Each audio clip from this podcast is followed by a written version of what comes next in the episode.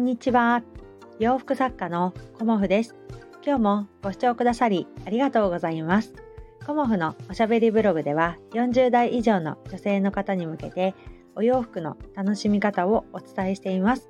今日はですね、あのー、円満の秘訣とはというようなお話をさせていただこうかなと思います。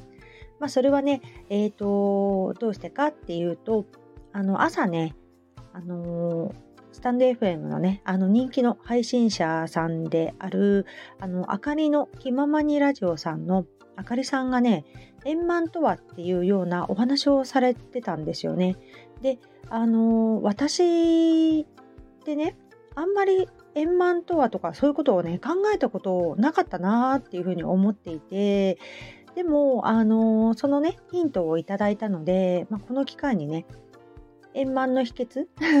についてちょっと考えてみようかなと思って今日は配信させていただこうと思います。まあ、私はね、あの、4人家族で、あの、夫と、あと娘と息子がいる、あの、4人家族なんですけど、あの、主人のね、あの、まあ、今はまあ、父はね、あの、いないんですけど、両親のね、家の近くに住んでいるので、こう行き来することもねすごく多くてあのお姑さんとはねもう大学生の時からのあのお付き合いをしてもらっているので すごくねあの和気あいあいというかあの言いたいことを言わせていただいてるっていうようなあの私はね嫁なんですけどそんな感じでまあ家族で集まることも多いですし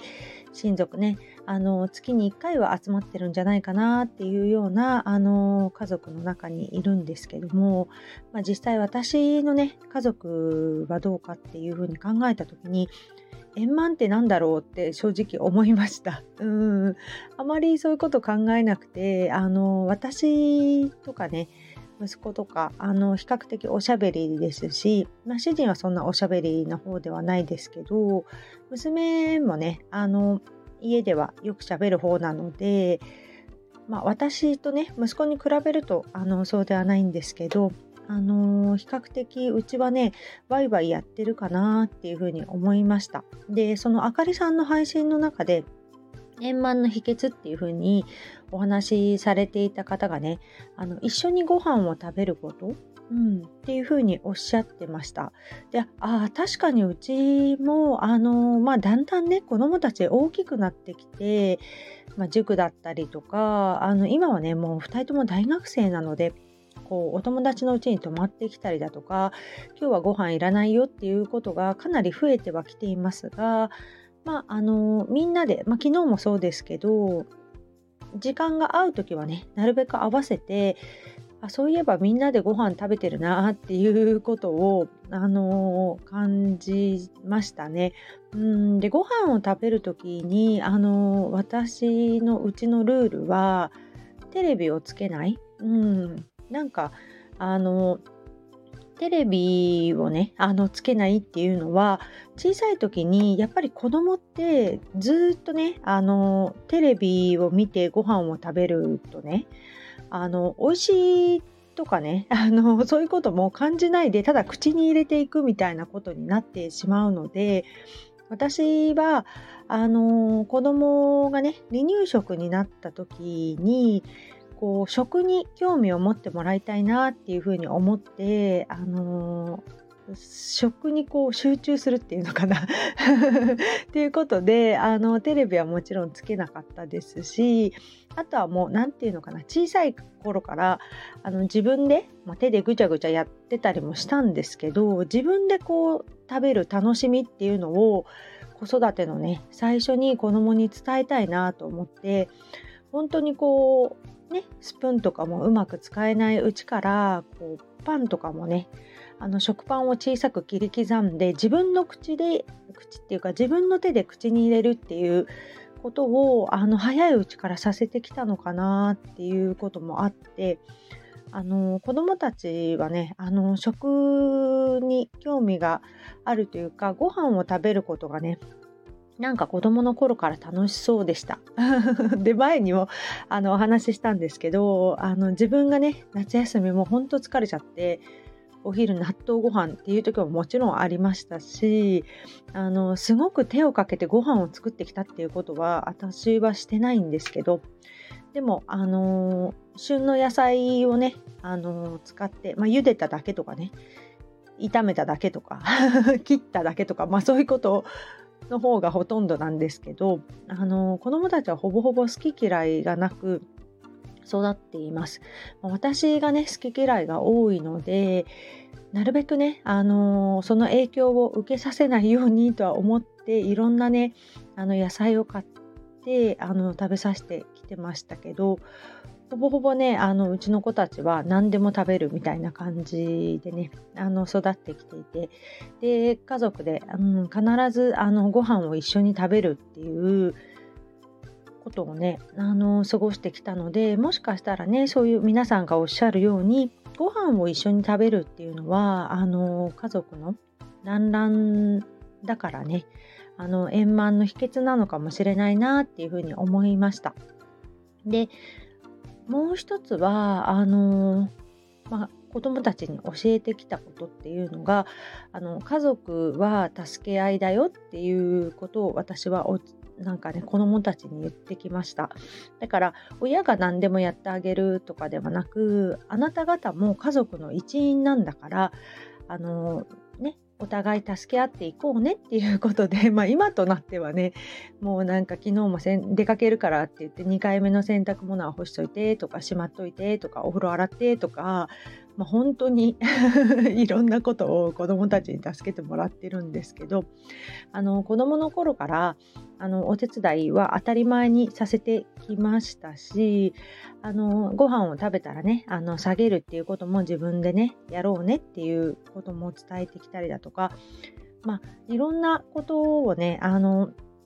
まあ自分がね私が楽になるからっていうのもあるんですけどあの私がねもしいなくなっちゃっても一人で生活というかね困らないようにっていうような感じで育てたかったので、あのそれはあんまり言わなかったですけど家族は助け合いだからねっていうことはあの小さい頃から言ってきたのであのまあ、家のことは当たり前にやってくれるっていうことも、まあ、円満の秘訣かなっていうか私がカリカリしなくていい 秘訣かなと思いました。そしてあの何よりもあの私が気にしてきたというかね気にかけてきたことはあの家に帰ったらもう自由だから何してもいいよっていうようなことを子どもたちに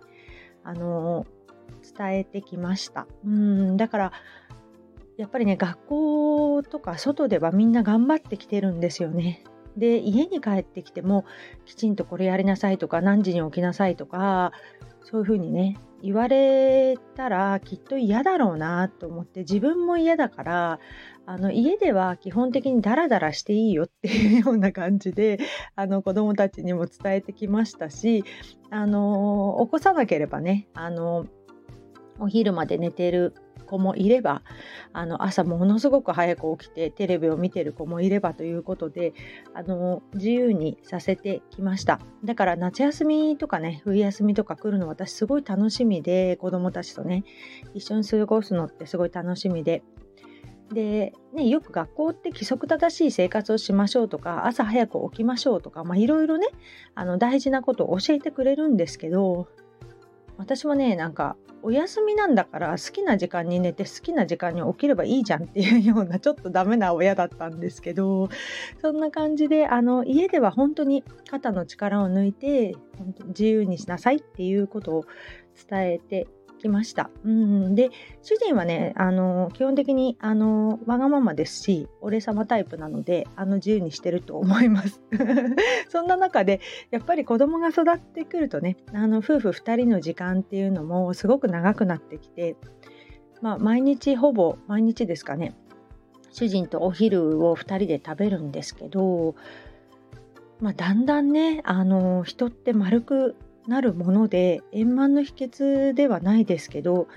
あの主人を見ていると、まあ、20代はねあの自分からは絶対に謝らない、うん、で30代は謝ってって言ったら謝ってくる。そして40代は自分から謝れるようになるっていうような感じであの夫婦の関係もだんだん変わってきました。うん。だからあのー、まあね人間年を取ると体も心も丸くなるということもあるのかなっていうのも感じてますしあの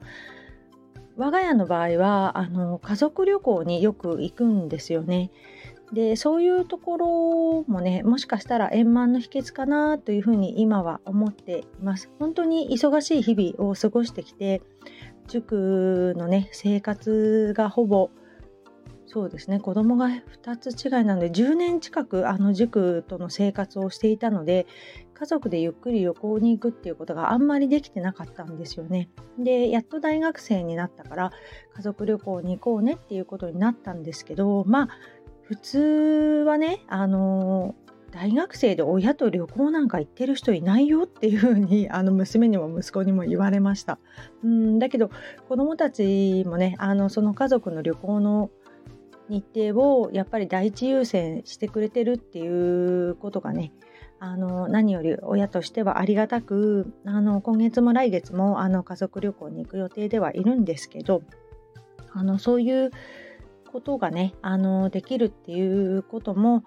円満だからなのかなっていうような感じであのいろいろね今日はあのあかりさんの配信を聞かせていただいてこうね一瞬立ち止まって考えるっていうね機会をいただけてすごく良かったなっていうふうに思いました。うんなんか円満の秘訣とかね円満にするためにはとかっていうことはね考えたことなかったんですよね正直。だからこうねいろんな方の配信を聞くことによってこう立ち止まってね考える時間っていうのがいただけるっていうのは本当にねありがたいなっていうふうに思いました。だから配信をねこうやって長くさ喋ってしまいましたがこうねあの同じようにね立ち止まる何かある時ってありますよね。その方その方で。うん。だから私もねこのきっかけをいただいたことで今日はねあの立ち止まって考えられましたしすごくねきっかけをいただけたそのあかりさんにねすごく感謝しています。うんだからスタンド FM のこのつながりってね本当ありがたいし温かいしねあのお会いしたことはないですけどこうすごくねあの通じ合っているような そんなね気持ちにもあのいろんな方とね長くお付き合いするにつれてね配信を聞かせていただくにつれてそんな気持ちにもなっております。今日もご視聴くださりありがとうございました。洋服作家コモフ小森屋隆子でした。ありがとうございました。